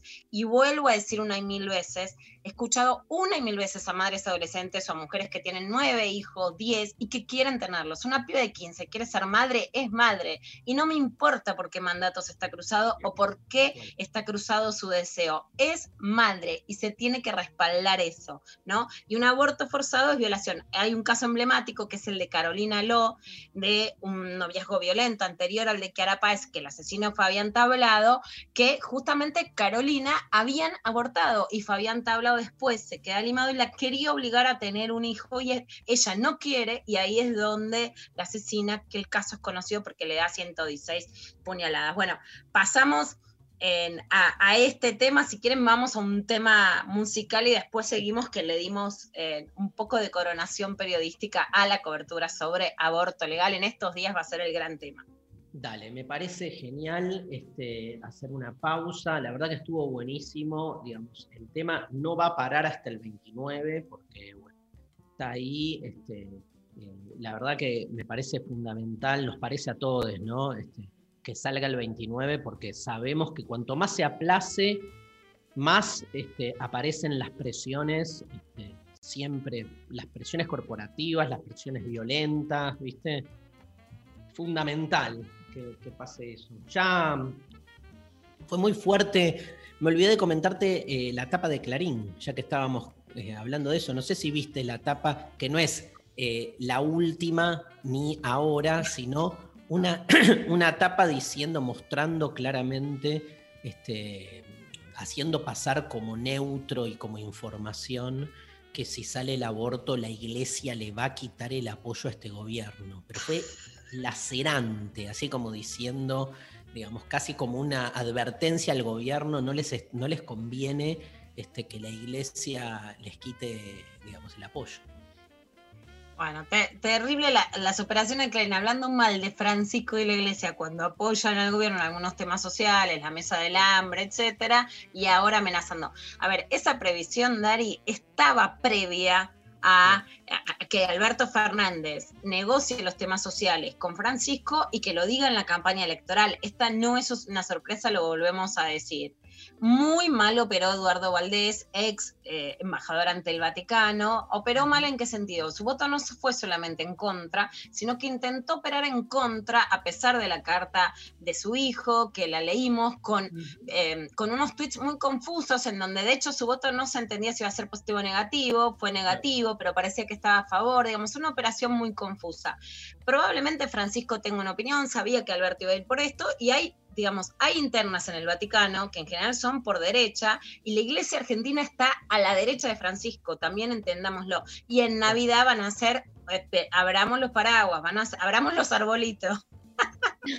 van a hacer una campaña muy fuerte para amenazar eso. La verdad es que tampoco, y también digámoslo, en, los 90, cuando el menemismo genera una situación de hambre, desnutrición y pobreza, yo misma recuerdo las notas a Cáritas, que tenía un rol fundamental en la contención social. No digo que hoy ninguna iglesia ocupe un mínimo lugar, pero no ocupan el lugar aún en la pandemia, aún con un aumento del hambre, de la desocupación, de la crisis económica, no ocupan el mismo lugar social que ocuparon realmente, que era el gran contenedor social. Entonces hoy ocupan un lugar más de amenaza mafiosa. Juegan la interna y juegan su interna con los evangelistas, aparte. Exactamente. también los tira para allá. Bueno, este, nos vamos a escuchar a Patti Smith haciendo un cover de un histórico tema de Tears for Fears. Everybody wants to rule the world.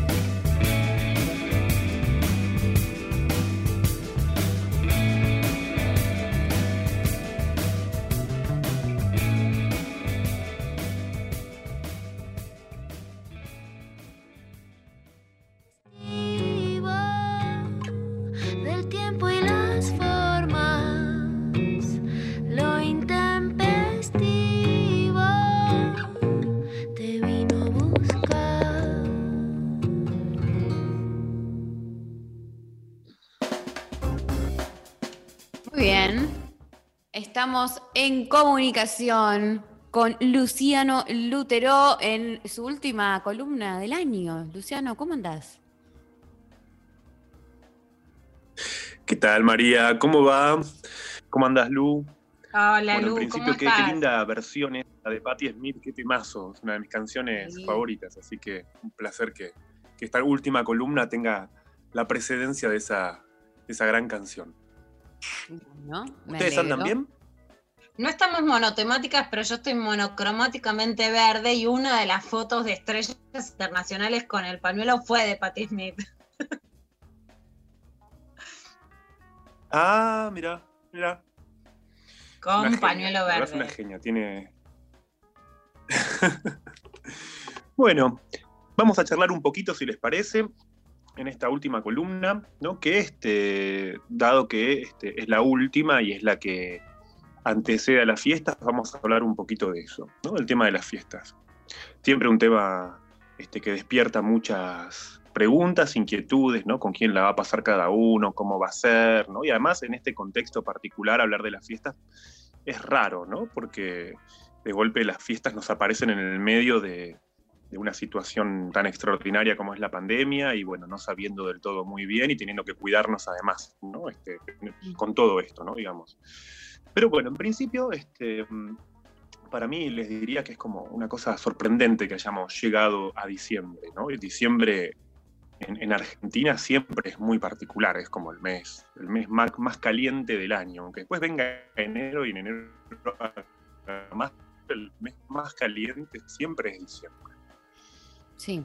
porque es un mes que está siempre a punto de estallar, ¿no? Social, emocionalmente, ¿no? Digamos, en, en sus más diversos sentidos, diciembre es un mes que siempre tiene sus riesgos, ¿no? Llegamos además con lo justo, con lo justo en un sentido emocional, pero también en económico a veces, con la lengua afuera, cansados, malhumorados, fastidiados por todo lo que hay que hacer, por todo lo que nos piden que hagamos en apenas un puñado de días hábiles.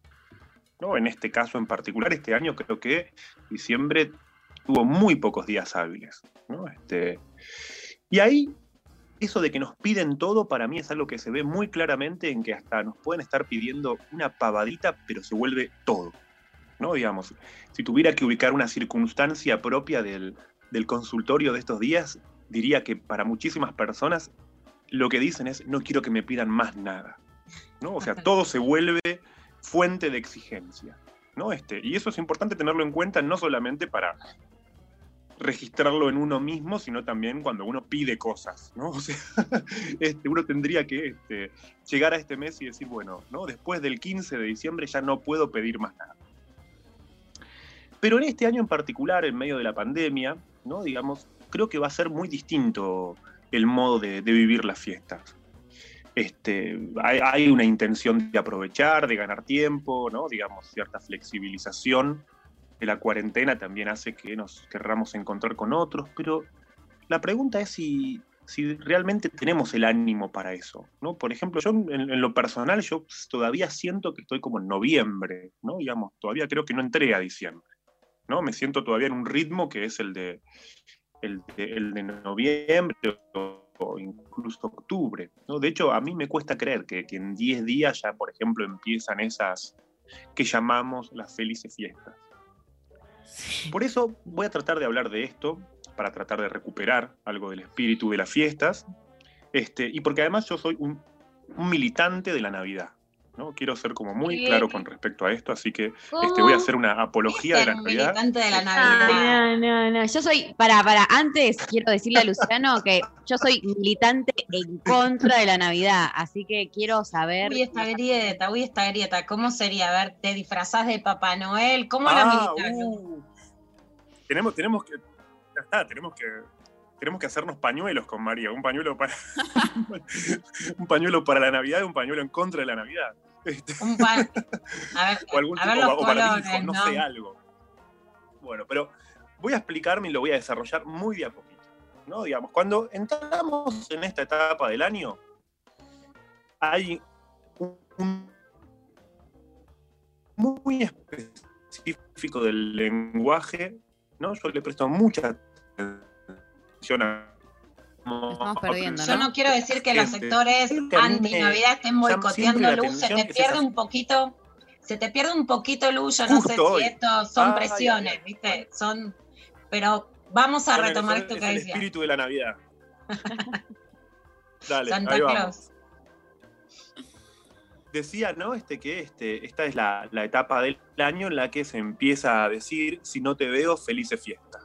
¿No? Digamos, esa expresión se utiliza de forma popular. Y de hecho, ¿no? En estos días creo que con. Es raro pensar que en este. este pandemia le digamos a alguien si no te veo feliz. Porque a muchísimas personas no las vimos en todo el año. ¿No? No nos vimos.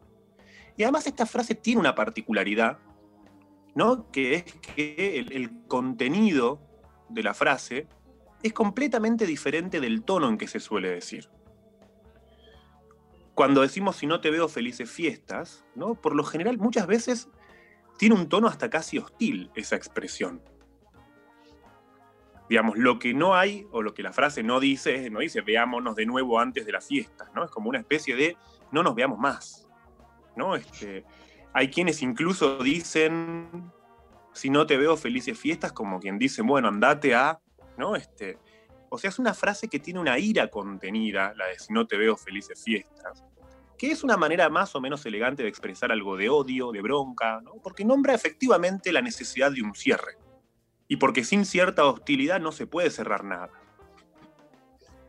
Por eso me parece que hay un punto ¿no? en el que esa frase pienso, ¿no? Este, cómo la vamos a actuar en estos días que vienen, cuando este año tan particular, en el que no nos vimos prácticamente, en el que nos vimos muy poco, en el que quizás hubiéramos necesitado vernos más, ¿no? ¿Cómo vamos a desear felices fiestas?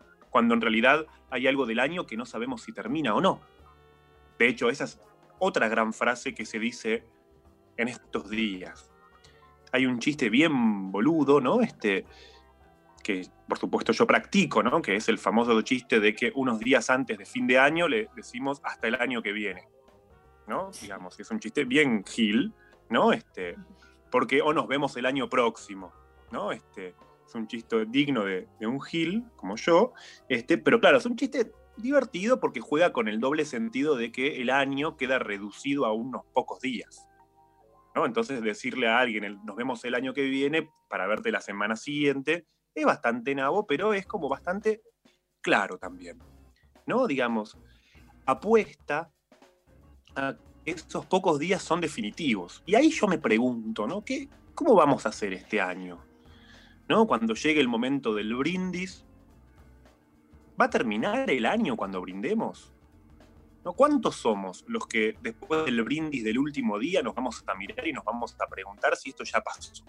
¿Terminó? ¿Realmente vamos a estar convencidos de que empezó el 2021 después de ese brindis?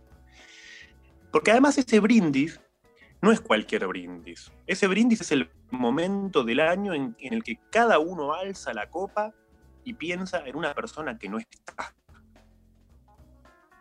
Por lo general, siempre el 31 brindamos con alguien que no está donde estamos. Hay miles de películas que muestran esto, ¿no? De películas que muestran a a alguien quizás a unos pocos barrios de distancia, se manda un mensaje. ¿No? O sea, hay algo de buscar a un otro que está en otra parte con ese brindis. Y según pasan las horas y crece también el nivel de alcohol en sangre, yo creo que se va preparando, se va macerando, se va más ese mensaje de WhatsApp desesperado que es el que se va a mandar a las 3 de la mañana y que Ese que las pibas no tenemos que mandar, Lu, ese que. Este, ese Lu que, que decimos no mandes, no mandes, ese que decimos no, no lo hagas. ese que se, pero uno lo prepara, uno lo prepara todo el año ese mensaje, ¿no? Hay gente que empieza ahora a preparar el vitel toné Echarle la culpa a Navidad, el mensaje dulce, no debido, un Y hay permitido otros que no debes. empezamos, otros empezamos a preparar ese mensajito, lo estamos preparando, ¿no? Digamos, durante días y días y días hasta que llegan las 3, 4 de la mañana, ¿no? ¿Ustedes ya saben a quién le van a escribir en pedo esa noche? No, es muy- Nadie, porque odio a todo el Esa mundo. podría ser una pregunta para los oyentes. No, podría ser una pregunta para los oyentes. A ver, ¿a quién le van a escribir a las 3 de la mañana en pedo el 31? o ya el primero en realidad. Pero no quiero que nos pongamos tan melancólicos y quiero, quiero que hablemos de un tema un poco más serio. Las fiestas tienen un peligro, y no me refiero a la pirotecnia. La pirotecnia es peligrosa, pero hay algo más peligroso que la pirotecnia. Algo que tarde o temprano incluso mata. Y que es la endo del año en el que nos juntamos con todas esas personas a las que llamamos familia. Y no importa si eso está unido a través de la sangre o, o cualquier otro criterio simbólico. ¿Qué es una familia? Sin dar demasiada teoría, sin ponerme demasiado pretencioso, voy a decir que una familia es ese lugar al que estamos unidos por una pertenencia. Por eso cualquier vínculo que se base en pertenecer, al final se termina nombrando como familiar. En este tipo de vínculos se suelen depositar expectativas de las más diversas, ideales, y por eso también se los vive con una presión implícita. Para decirlo de una manera simple, pensemos por ejemplo en esos memes que aparecen en estos días y que plantean, por ejemplo, discutir con la abuela sobre el aborto o discutir con el tío Facho acerca de la edad de imputabilidad, todas esas cosas que empiezan a, a plantear que en última instancia lo que se ve en esas situaciones es que a veces somos capaces de hacer de un pelo una soga. Esto es, en ningún otro contexto discutiríamos con una señora de 90 años o con un resentido de 60. O si lo hiciésemos, después seguramente nos diríamos, che, qué salada estuve, ¿cómo me voy a enganchar en tremenda discusión en un contexto como este? Pero en la familia, justamente, hay algo que tira, que pugna, y que empuja a ese tipo de situación. Y es el reconocimiento de la diferencia, de la singularidad, que hace que yo crea que me estoy enfrentando a algo que, por ejemplo, creo que hago política discutiendo con mi abuela de 90 años, pero en realidad lo que soy es un pobre neurótico que todavía espera que el otro le autoriza la identidad, que el otro lo reconozca como alguien diferente. Esto para mí no hace más que situar cómo puedo hacer del otro una condición de lo que pienso. Y lo que parece mi diferencia en realidad es algo que muestra mi, mi enganche mucho mayor. Los vínculos endogásicos y tomando la familia como representación general de la endogamia, son aquellos en los cuales más me quiero diferenciar y la consecuencia es que más me alieno. O sea, más diferente quiero ser y más parecido termino siendo. Más me quiero ir y más me meto adentro. Por eso son tan peligrosos. Por eso a mí me gusta un poco la idea de que con la familia no se discute de política, pero no porque no se hable de política. No, son distintas. Sino porque más bien en la familia no hay política posible. O mejor dicho, hay política, pero si antes hay una deconstrucción de la endogamia. Porque la familia no, no es de por sí endogámica. Y este creo que es un muy buen momento para que cada uno reflexione acerca de si tu familia tiene un funcionamiento endogámico o no, y cómo se posiciona uno frente a eso, o cómo a veces uno refuerza la endogamia familiar.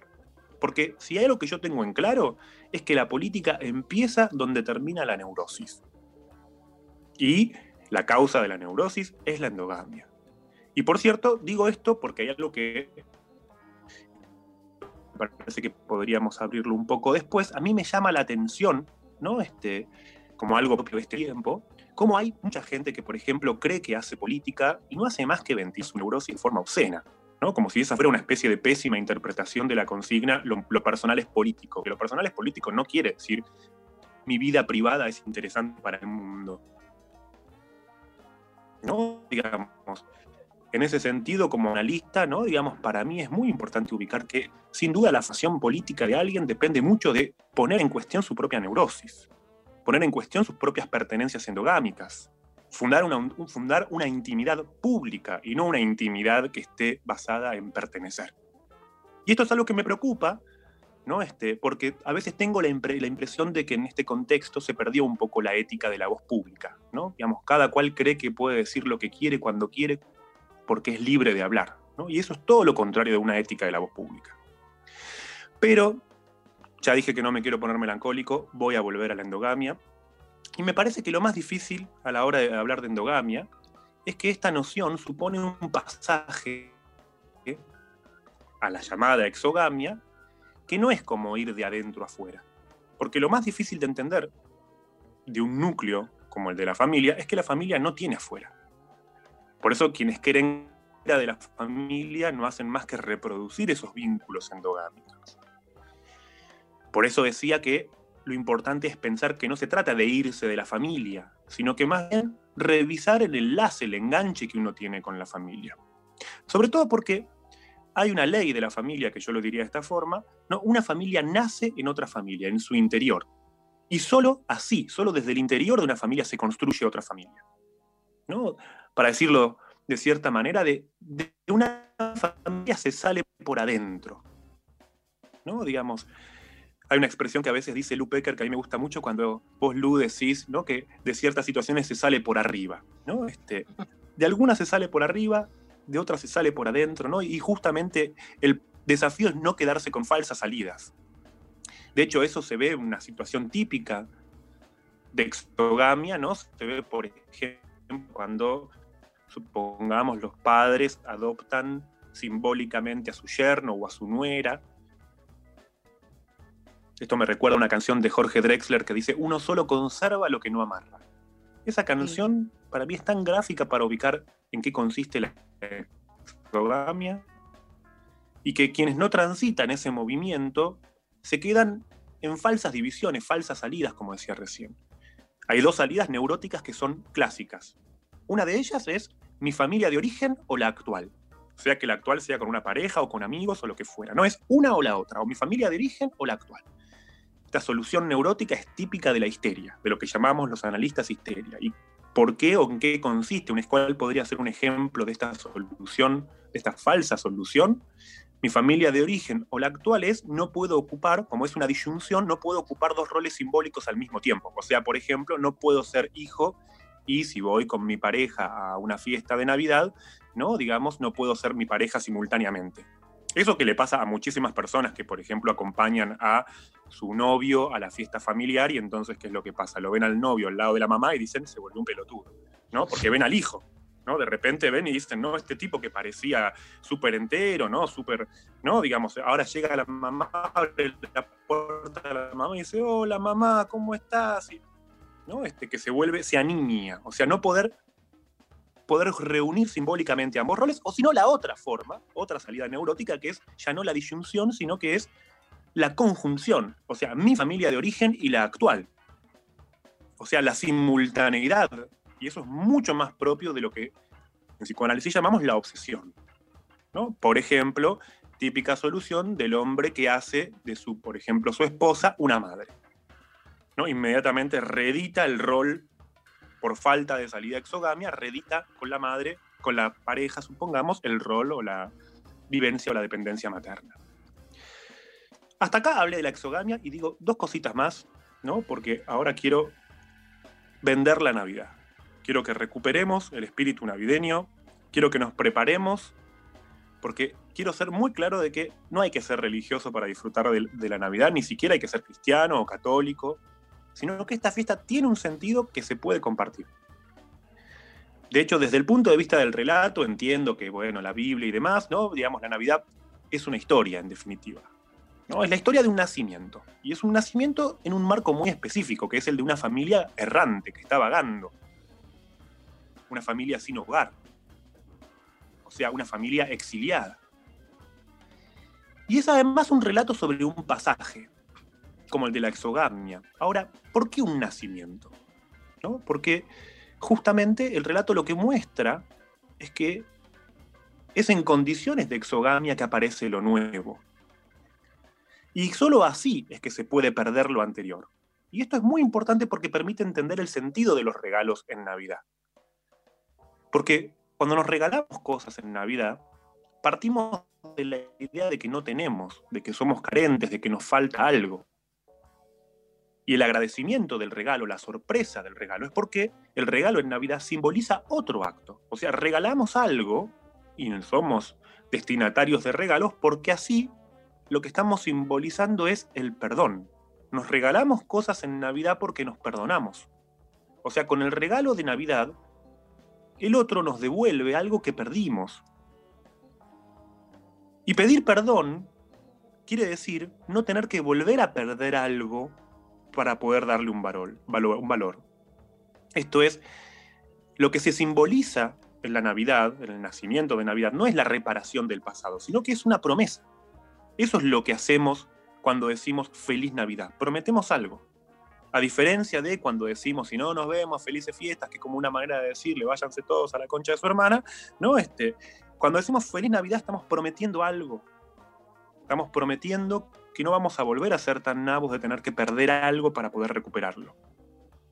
Que al mismo tiempo, ¿no? en el regalo de Navidad, no solamente dejamos atrás un pasado, sino que también nos abrimos a una sorpresa. Y esto me parece que es central, porque si yo les tengo que decir algo como psicoanalista, eh, les diría que la mayoría de los problemas que tiene la gente, que yo escucho, tiene que ver con que no perdonamos y porque obstaculizamos que pase lo diferente. ¿No? Como diría Fito Páez en Cable a Tierra, porque dificultamos la llegada del amor. Entonces, en ese punto, ¿no? Este, con, con todo el espíritu navideño, ¿no? Yo creo María ya, ya ahora ya está saliendo a comprar un arbolito, guirnaldas, todo vos ahora, me imagino, ¿no? Este, Casi.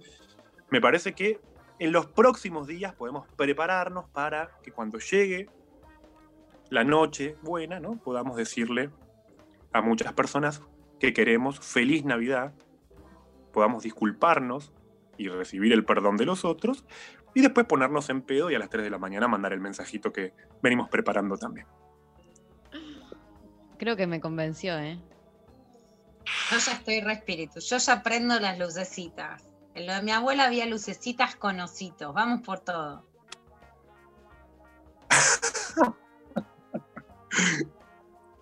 Me encanta. Me encanta, Lu, ni Bueno, que los oyentes nos cuenten después, Yo te voy a decir un solo quién le van a mandar el paréntesis. mensaje. Eso, eso es Me terrible. gusta, me gusta esa consigna para un Sí. próximo programa. ¿A quién le mandas el mensaje indebido? Yo te voy a sacar de tu columna, Lu, un solo permiso.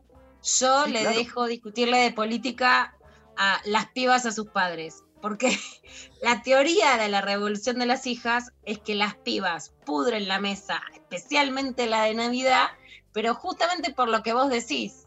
Porque la diferencia con las generaciones anteriores, la mía y lo que hago yo, es que no se quieren ir de su casa y de su familia, sino que se quieren quedar y que como quieren a sus familias, por eso mismo la pudren, porque quieren ser escuchadas. Y de muchos padres lo que rescato en, en el cambio subjetivo de la paternidad es que logran escuchar a sus hijas. Así que en ese intercambio Exacto. yo dejo que hablen de política. No, por supuesto, ¿no? Digamos, yo comparto y creo la, la idea este, que vos situás es, es central. Por eso decía, no es, eso no es una discusión, es que se habla, ¿no? Por eso la Claro. familia se habla de Pero eso es política, porque pero se quieren quedar. La generación ¿no? de los 60, la- de los 70, de los la 80 se quería de ir. la familia, bueno, obviamente, ¿no? El paradigma Este, era irte cual. de tu casa, no que tu papá te entienda. Por eso para mí los sectores conservadores no se tienen que quedar con la palabra familia, ¿por qué? Porque en realidad las pibas cuando lo disputan valoran la familia.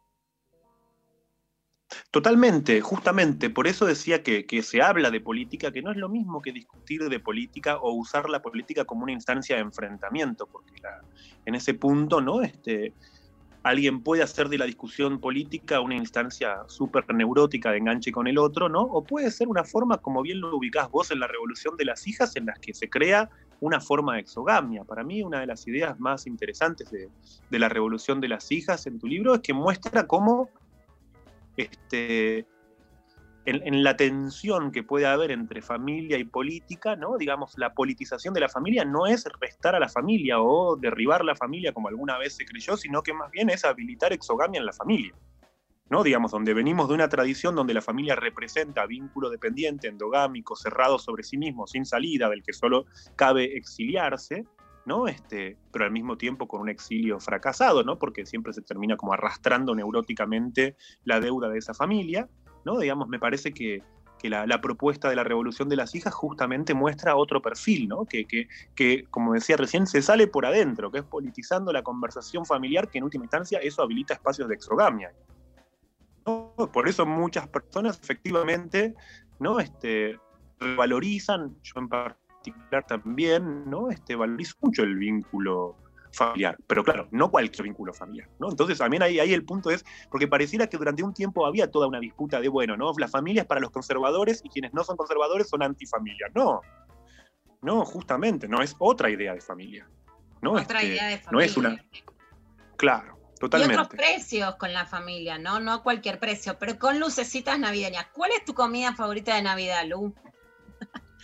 La, ah, yo soy fanático del Vitel Toné, estoy, pero así como... Sí, sí, sí, para mí es este...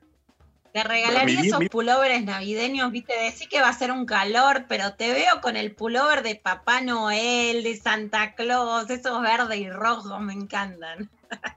Sí, no, no, no, no, no soy tampoco tan del espíritu, na- digamos... eh, a No, no, ahora se te cargo. Interna es una... Yo arra- ¿Viste arra- cómo es la militancia? Ahora ponete el bombo, en vez de chori, la, la, en vez del chori, la coca, viste la galletita de canela con el muñequito de Navidad.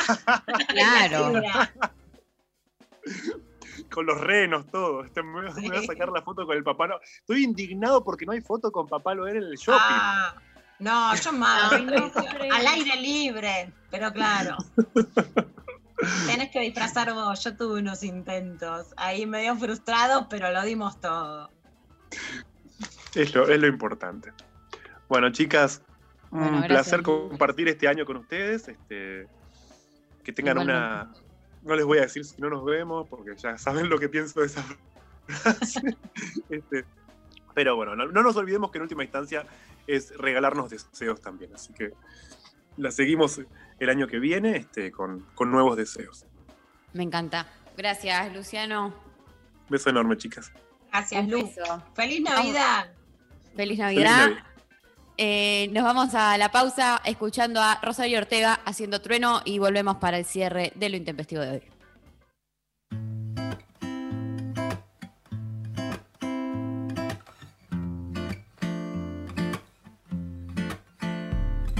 Siento que tu nombre me persigue hasta el día de hoy. Ruge como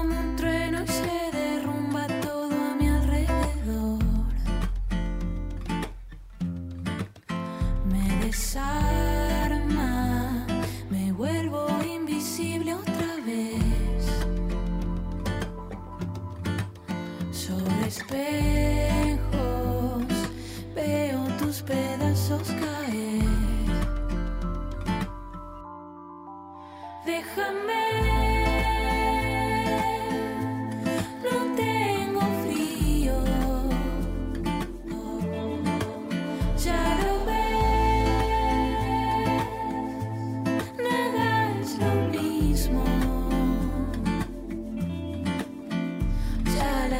se acomodan.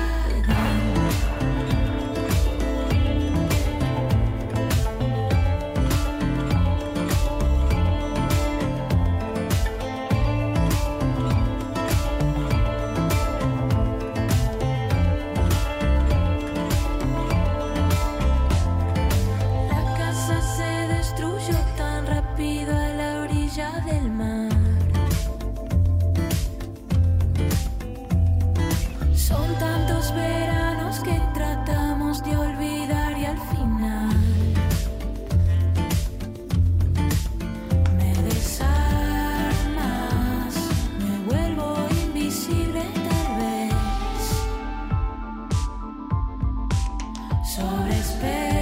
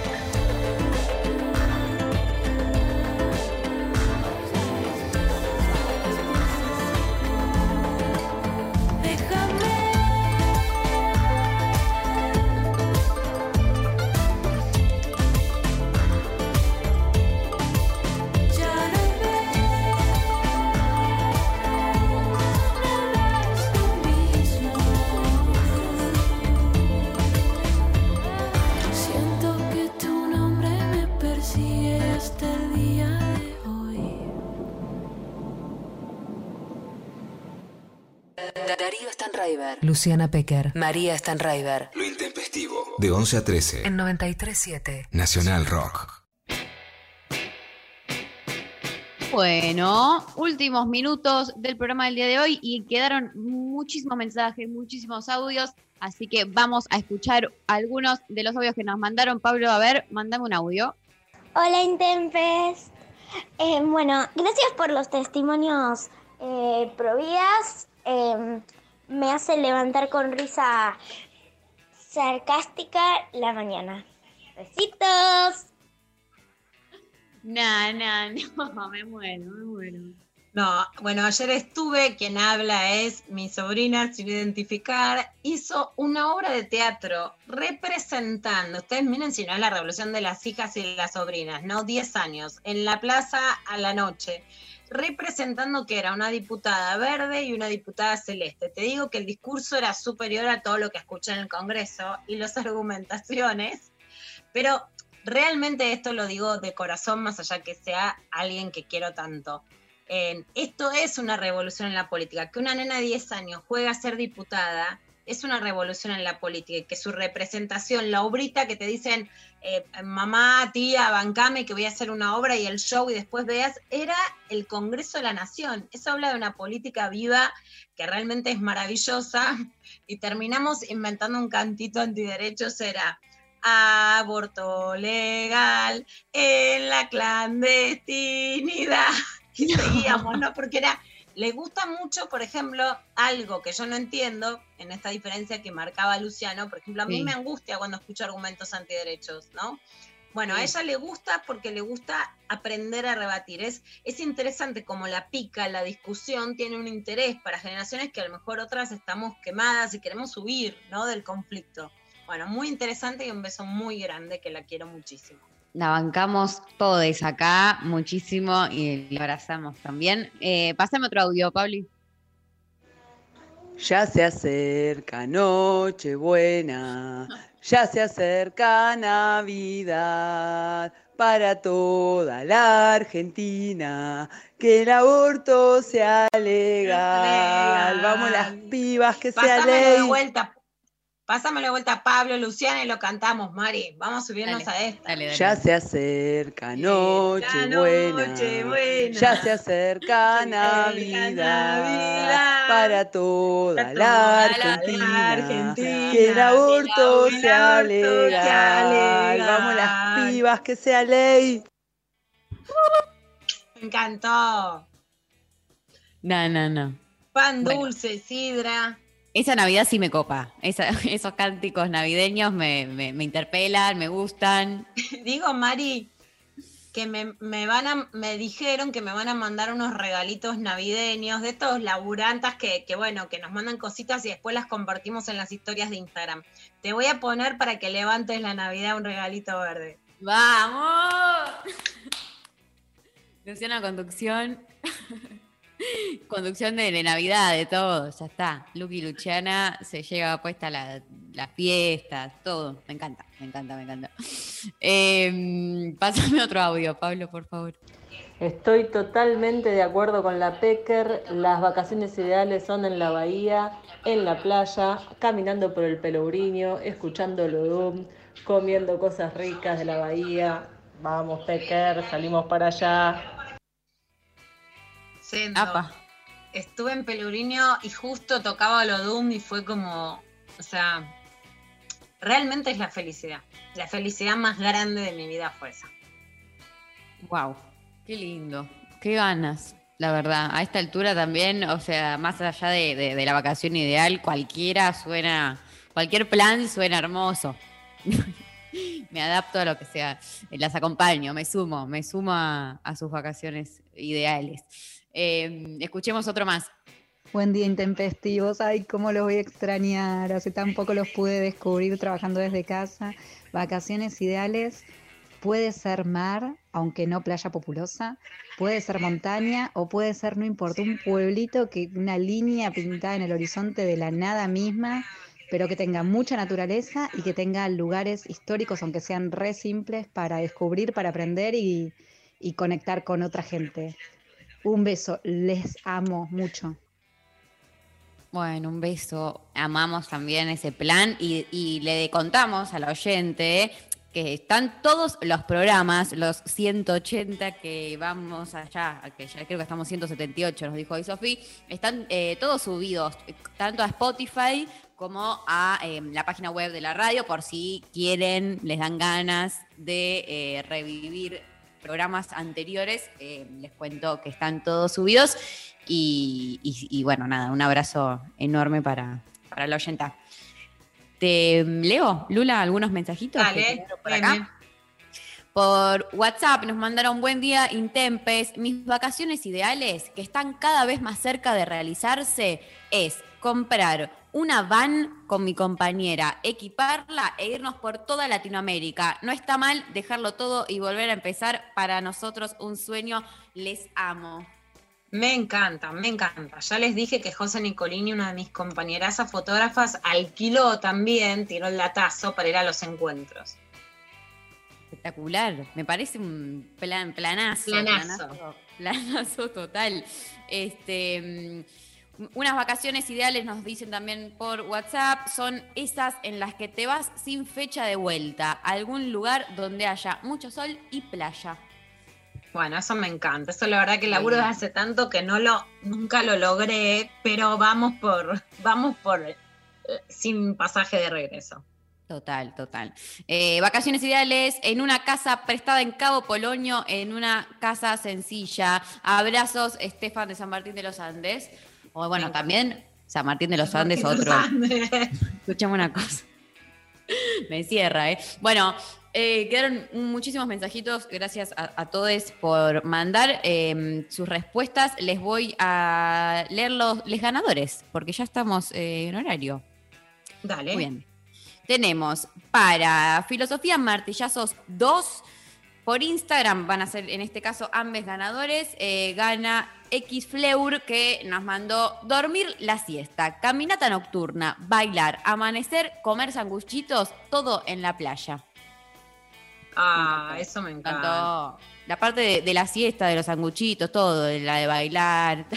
Sí, bailar en la playa, por Me, favor. gusta, me gustó todo. Eh, bueno, va Marti- eh, Filosofía Martillazos 2 para allí y Sexteame. Eh, no, lo gana Nebula Centella, que nos dijo, visitando a mi hermana que se fue a vivir a México, cerquita de la playa del amor. Y, una, y un emoji con una carita so- sonrojada. Me encanta, me encanta. Aguante las playas donde se fue a México. Bueno, gracias. Mari, le quiero decir a la gente por las dudas que todos los años que hacíamos charlas, íbamos por el conurbano, por el país, bueno, tenía por supuesto al- algunos libros que, vendíamos ahí y que este año están guardados porque hubo distancia social. Los que quieran, un par de combos, fruta golosa, la revolución de las hijas, pueden escribir a librospecker.gmail.com. Y está bueno arengar, que la gente en las fiestas regale libros, porque es arengar para leer, estamos todos mirando los telefonitos, porque lo necesitan los autores, las autoras, las librerías, las editoriales, arengar, que además ahora que estamos por el coronavirus, arengando que la gente vaya a las plazas, al aire libre, llevarte una cintita, una sillita, un banquito, una mantita y leer un rato está buenísimo. De todas las autoras, yo arengo, soy muy latinoamericana, soy muy nacional y popular en los libros en el sentido de, bueno, ¿no? De, por supuesto, hay tantas norteamericanas, europeas para leer, siempre. Pero yo soy muy promotora de que compremos libros y a- de editoriales y de autoras y autores latinoamericanos y argentinos. Y en esta fiesta está buenísimo promover eso, ¿no? Que, que leamos un rato y que, y que ayudemos a la industria del libro. Bueno, espectacular, me encanta. Adherimos, vamos a ponerlo en redes también por si alguien quiere. eh, encuentra ahí la información de a dónde conseguir entonces los libros de la Luna Pecker para hacer altos regalos de eh, fin de año, Navidad, lo que quieran. Muy bien, se terminó el programa. Le agradecemos eh, muchísimo a Sophie Cornell, Lali Rombolá, Pablo González, hoy en la operación técnica a Luciana Ballarino. Le agradecemos muchísimo. Y Lula, nos reencontramos mañana. Nos reencontramos mañana en este subidón navideño. Pongamos las lucecitas, te, con- te convenció el verde, el rojo. Sí, sí. Mucho verde, mucho verde ante todo. Pensando, buena consigna para mañana, pensar el mensajito que no debes a quién se lo vas a mandar. Me, me- me encantó, me encantó esa, esa propuesta. Bueno, nos vamos a ir escuchando a Carolina Donati haciendo qué raro es este lugar y nos reencontramos mañana con más Lo Intempestivo. Adiós.